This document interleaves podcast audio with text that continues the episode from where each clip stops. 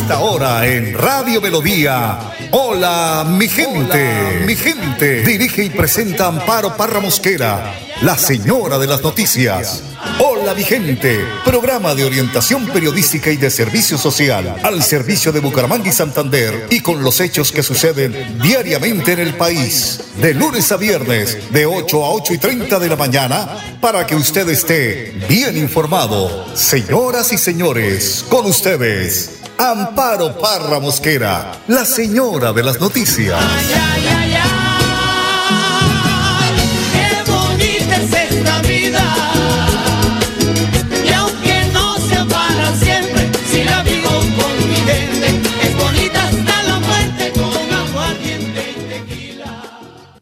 Mi gente, muy pero muy buenos días. ¿Sabes cómo me encanta escuchar la voz de Willy Peña en la presentación que me hace? Gracias, viejo Willy, doctor Willy Peña.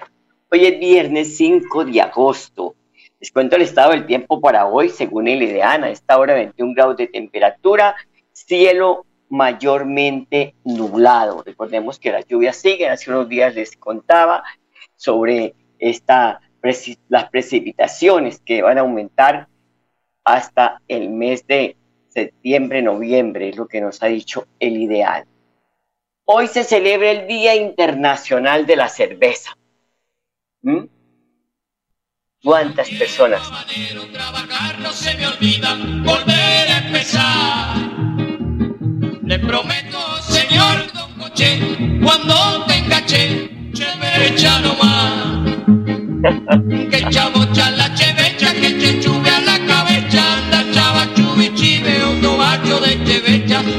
Claro que sí, don Arturo Poder. Hoy es el Día Internacional de la Cerveza, que la cerveza es una de las bebidas fermentadas más antiguas de la humanidad y una de las más valoradas. Desde el año 2007 se celebra cada primer viernes del mes de agosto el Día Internacional de la Cerveza, una tradición que tiene como origen un pequeño bar de Santa Cruz, California, en Estados Unidos. La celebración llamó tanto la atención que actualmente se celebra por todo el mundo, incluyendo 207 ciudades, 50 países y 6 continentes y va en aumento.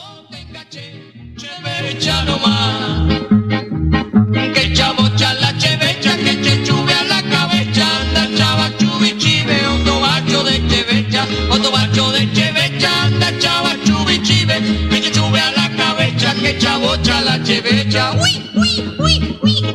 8 de la mañana, dos minutos, como siempre, Orlando Fotero, en la edición y musicalización de este su programa Hola mi gente. Y en la Semana Mundial de la Lactancia Materna, cuyo lema es Impulsemos la lactancia materna, que termina el domingo, este año nos deja el cómo apoyar y educar el proceso de lactancia materna. Mire, la UNICEF está haciendo un llamado a los gobiernos, a donantes, a la sociedad civil, al sector privado, para que redoblen sus esfuerzos para proteger y promover y apoyar esta práctica en las familias.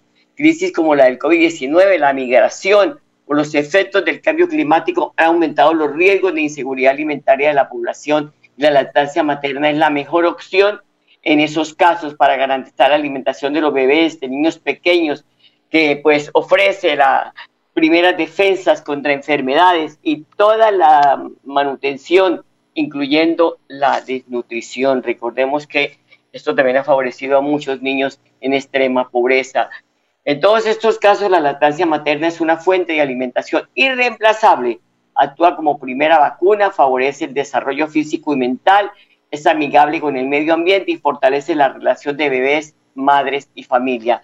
Juan José Rey Serrano, secretario de Salud de Bucaramanga, afirma que la ciudad es líder en los procesos de lactancia materna. Estamos celebrando durante toda esta semana, entre el primero y el 7 de agosto, la Semana Mundial de la Lactancia Materna. Esto es un tema no solo de la ciudad y del departamento, sino del mundo entero, un legado de la Organización Mundial de la Salud para hacerle un recorderis a todas las comunidades sobre la importancia que tenemos de lactar a nuestros hijos. Bucaramanga siempre se ha distinguido como una ciudad bandera en temas de lactancia materna. El 85% de nuestras madres cuando nace el niño, lo lactan en la primera hora. Qué cosa tan linda. Y estoy hablando que es un tema no solamente para la nutrición del niño, es para el afecto. Ustedes no saben la importancia que tiene para la afectividad del niño, para sentirse querido y acogido, ese nuevo ser, que estar con su mamita y poder disfrutar de la lactancia materna. Si queremos nosotros niños felices, niños fuertes en el futuro, mamitas, vamos a lactar a nuestros niños desde la primera hora de vida y obviamente exclusivamente si lo podemos hacer durante los primeros meses de vida. Es el legado que tenemos, es un mensaje de amor que estamos dando desde la Secretaría de Salud. Vamos a estar haciendo actividades con el Instituto de Salud de Bucaramanga en coordinación también con la Secretaría de Salud Departamental. Y es que aquí, doctor Juan José, aquí en melodiaenlinea.com durante la semana hemos estado sensibilizando a los santanderianos sobre la importancia de la lactancia materna que termina este domingo 7 de agosto. 8 de la mañana, 5 minutos, el padre Luis Asano nos enseña hoy el cómo compartir con los demás. Lucas 12 del 13 al 21. La avaricia te empobrece. Primero vemos compartir. Pobre es aquel que no sabe compartir. Es importante saberlo esto, puesto que en el compartir donde uno se enriquece la vida. Cuando te haces cerrado, mira, lo único que logras es empobrecerte. Y no me refiero tan solo al dinero, me refiero también a todo lo que implica tu vida, Sí, compartí tus conocimientos, compartí tu experiencia, también compartí tus oídos, escuchar al hermano que también te necesita. La vida está hecha para compartir y lograr enriquecerse con el otro y no del otro. No te hagas cerrado, no te hagas una persona que se cierra en su mundo y parece que su mundo es lo único. No, ahí no caigas, que es una gran tentación. Pero hay un segundo eje. Nada es seguro. Hay personas que parece que lo único que los mueve es la billetera, pero te aseguro que conocí gente pobre, pero con fajos de billetes verdes en sus bolsillos. Pero ¿cómo, cómo es eso, padre? Sí, pobres porque están tomados de tristeza, están tomados de soledad. Capaz que tienen la plata del mundo, pero la soledad y la tristeza los toma, llegando incluso a la situación de querer comprar amistad o compañía. Hay cosas que el dinero no lo puede comprar. En cuanto a lo material, me animo a decirte que no todo es seguro. Hoy tenés, mañana capaz que no. En fin, la plata va y viene. Uno debe aprender a llevar la vida con toda circunstancia. Cuando tenés y cuando no tenés. Cuando, cuando podés comer un caviar, cuando tenés que tomar solamente mate cocido todos los días. Pero te aseguro que el amor de un hijo, el amor de tu compañera de vida o la guía de un amigo verdadero es algo fuerte, es algo que cala lo más hondo de la vida. Aposta a eso. Por último, sé prudente, aprende a vivir la vida y el día a día. El dinero es un medio para vivir y no es tu vivir. Por eso no negocies ciertas cosas. Hay cosas que no se puede negociar, hay cosas que no la puedes dejar de lado, porque ello puede traerte sabores amargos de la vida. Hay cosas que el dinero no lo puede resolver ni comprar. Por ello, no negocies algunas cosas que te las pongo. Habrá más pero para mí hay cosas que estas cosas no se pueden negociar por plata. Primero el cariño de tus hijos. Si tenés que dedicarle tiempo más a tus hijos, dedícale, porfa. El negocio, capaz que hay cosas que puede esperar, pero el cariño de un hijo no. Los momentos con tu familia, compartí, aprovechá, no lo negocies. El diálogo con tu esposa, con tu esposo, porfa, no lo negocies. La charla con tu mejor amigo. Qué bien que hace compartir con los amigos, tu diálogo con Dios, los momentos con tus padres, el tiempo para vos. Estas son algunas cosas, seguro que hay más. Pero esto no negocies, por favor, porque los intereses de esto son bastante altos, bastante caros. Vamos, que hasta el cielo no paramos. Que Dios te bendiga, en el nombre del Padre, del Hijo y del Espíritu Santo. Gracias, Padre. Lo mismo, 8 de la mañana, 8 minutos, una pausa y ya regresamos. Recuerda que es importante realizar la revisión periódica obligatoria de tus gasodomésticos cada 5 años. Consulta la fecha máxima en tu factura de gas natural Vanti y permítenos seguir haciendo parte de tu día a día. Vigilado Superservicios. Melodía valoramos su participación. 316 550-5022 es el WhatsApp de Melodía para que entremos en contacto. Envíenos videos o fotografías de las noticias de su comunidad y las publicaremos en nuestros medios digitales.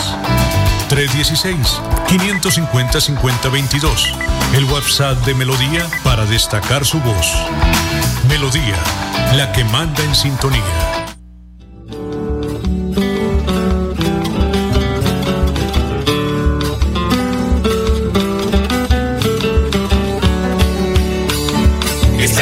señores, la historia de María Manuela, una alegre solterona, era maestra de escuela, se arreglaba y se pintaba, y novio no conseguía, muchas cremitas echaba, y allá en la peluquería estas coplas se cantaba. En 1901 y en 1902 estaba María Manuela haciéndose el papindo. En 1902. 8 de la mañana, 10 minutos. Yo estoy igualita, María Manuela. 8 de la mañana, 10 minutos. Bueno, llegó la viruela del mono a Santander. Así lo confirma el secretario de Salud Departamental Javier Villamizar al señalar que se trata de un hombre de 35 años residente en Bucaramanga al cual se le está haciendo el seguimiento necesario. Desde la Secretaría de Salud de Santander informamos a la comunidad que este jueves 4 de agosto del 2022 el Instituto Nacional de Salud nos ha confirmado el primer caso de viruela del mono en el departamento. Se trata de un hombre de 35 años, residente en la ciudad de Bucaramanga y al cual se le estará haciendo el seguimiento necesario. Recomendamos a la comunidad a protegerse y mantener medidas de autocuidado.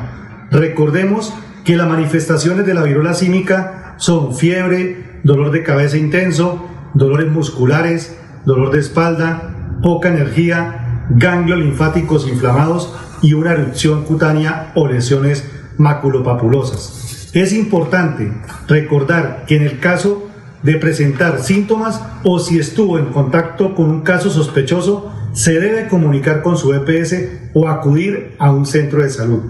Se recomienda a la población con mayor riesgo por antecedente de viaje a países endémicos o con brote o que hayan tenido contacto con casos sospechosos, permanecer atentos a los síntomas y seguir las indicaciones médicas. Bueno, por su parte, en un comunicado, la alcaldía de Bucaramanga informa que la administración municipal viene instaurando medidas de protocolo y vigilancia epidemiológicas para prevenir la transmisión. Es así como hoy se lleva a cabo una capacitación en el auditorio fundadores de la UIS con las empresas aseguradoras y prestadoras de salud para informar acerca del control de la enfermedad. El Instituto Nacional de Salud entregó el resultado positivo del primer caso de viruela de mono en Bucaramanga el paciente que había viajado a Bogotá se está recuperando con buen estado de salud. Es importante tener en cuenta que la viruela del mono es una enfermedad infectocontagiosa, viral, que se presenta con síntomas, como ha dicho el secretario de Salud del Departamento, de fiebre, postración en cama, aparición de lesiones en la piel, pies y en todo el cuerpo. La, la viruela del mono es un brote que dura de tres a cuatro semanas y su contagio se puede dar en el contacto estrecho por relaciones sexuales o por el contacto con la ropa de personas infectadas. Hasta el momento no hay ningún otro caso asintomático ni casos probables en la ciudad. Dice el secretario de Salud de Bucaramanga que van a estar haciendo toda la actividad concerniente al cerco epidemiológico que requiere para cualquier caso que se presente como este. Este virus es muy diferente al coronavirus, dice el secretario. Damos, le, damos a la comunidad un mensaje de que no deben dar alertas desmesuradas, ahora de que usen las redes sociales para decir mentiras. Cabe destacar que aunque esta enfermedad no se considera severa, el gobierno está atento al manejo de nuevos casos para reducir el impacto de una transmisión masiva. Son las 8 de la mañana, 13 minutos. Y el virus de la COVID-19 ocasionó en las últimas semanas la muerte de otras 242 eh, colombianos. Es decir, eh, actualmente el promedio es de 34 fallecidos por día. Según el Ministerio de Salud, reportó que eh, del el reporte del 29 de julio al 4 de agosto, de que esta última semana también se notificaron 13.200 nuevos casos en todo el país, unos 5 mil menos que los ocurridos en la semana anterior a este jueves que salen los datos. No obstante, el número de muestras diagnósticas también disminuyeron en las últimas semanas, con un número de 94 mil 523 realizadas, casi 8 mil menos que las reportadas el pasado jueves anterior al informe.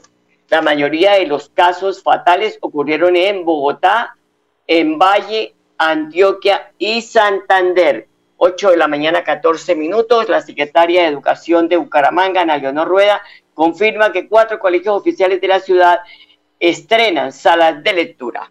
El Ministerio de Educación Nacional escogió Bucaramanga para entregar cuatro salas de lectura. Hoy estamos en el Colegio Gabriela Mistral, igual también en el Colegio Salesiano, San José de la Salle Nacional de Comercio, entregando estas salas de lecturas que van a ayudar a que los niños de la primera infancia, los que están en el grado de transición y primerito, pues se acerquen con mucha emoción a la lectura, lectura que es fundamental para formar todas sus competencias básicas y para que después puedan desarrollar todos sus proyectos de vida. Agradecemos al Ministerio de Educación eh, este trabajo articulado que ha venido haciendo con la Secretaría de Educación de Bucaramanga y con las instituciones educativas oficiales. Se suma a las grandes inversiones que ha hecho la administración del ingeniero Juan Carlos Cárdenas para seguir mejorando la calidad educativa de nuestro municipio. Tenemos convenios con otras instituciones, con otras entidades. Hoy, este año, hemos podido entregar, por ejemplo, en la institución educativa Comuneros, con un aliado como es Fundación PETA y esperamos que en los próximos meses el Ministerio pues, nos anuncie si hay posibilidades de fortalecer este programa de salas de lectura para la primera infancia en la ciudad. Podemos estar eh, impactando a cerca de mil estudiantes de estas instituciones educativas que mencioné, Gabriela Mistral, San José de la Salle, Salesiano y Nacional de Comercio bueno, hábitos de lectura que deben incentivar a los padres, a sus hijos, deben incentivar a estos papás a sus hijos para que salgan de pues la oscuridad, es lo que llamamos cuando leemos. Bueno, eh, vamos a, a una pausa y ya regresamos.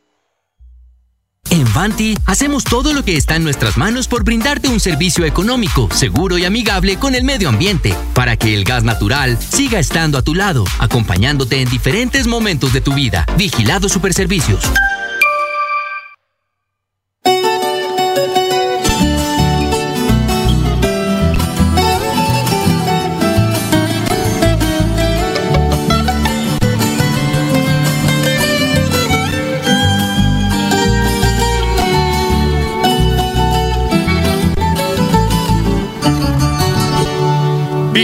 Colombia.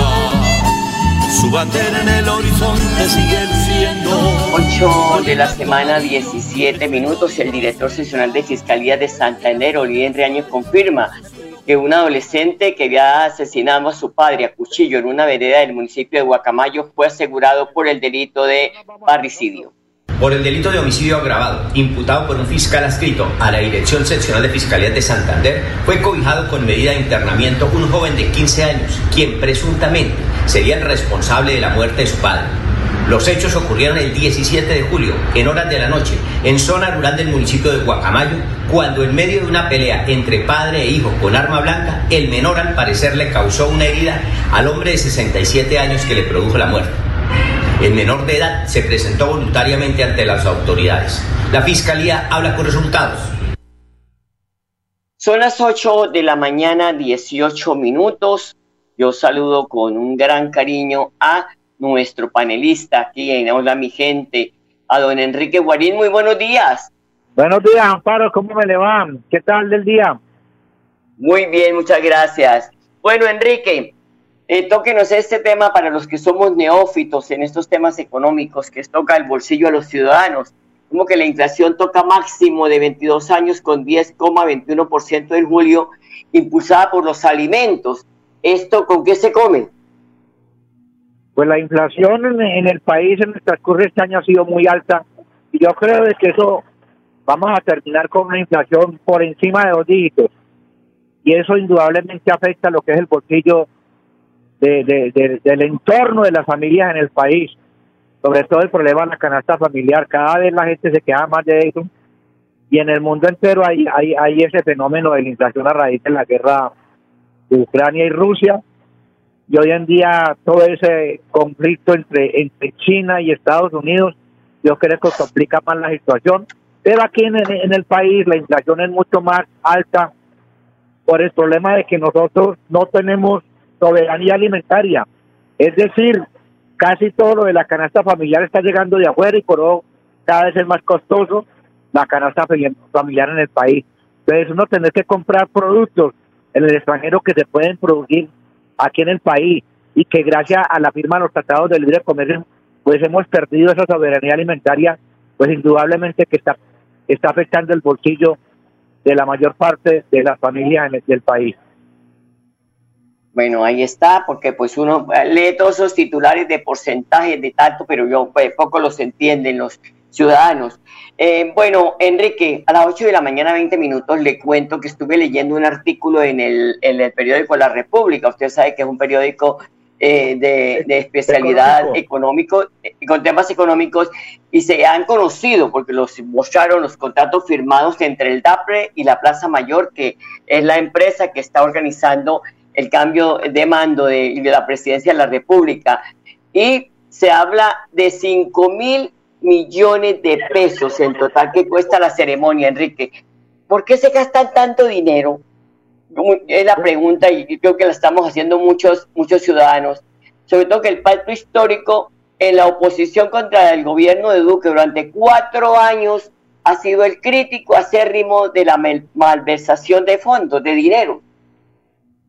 Pues sí, es, es, la constante que se está dando, digamos, en, en, en, en, la presidencia, o en lo que se da en la presidencia de, del doctor Gustavo Petro, de que lo que cuestionaron en el gobierno anterior y en los pasados gobiernos, pues están aplicando lo mismo y que eso no es lógico y eso no es coherente en lo que se dice y en lo que se hace. Yo creo de que ellos debieron de haber enviado un mensaje de más austeridad porque es que verdaderamente la población colombiana está pasando por unas situaciones muy complejas en salud, en, servicios públicos y esa plata invertirla mejor en otros, en otros rubros, en educación.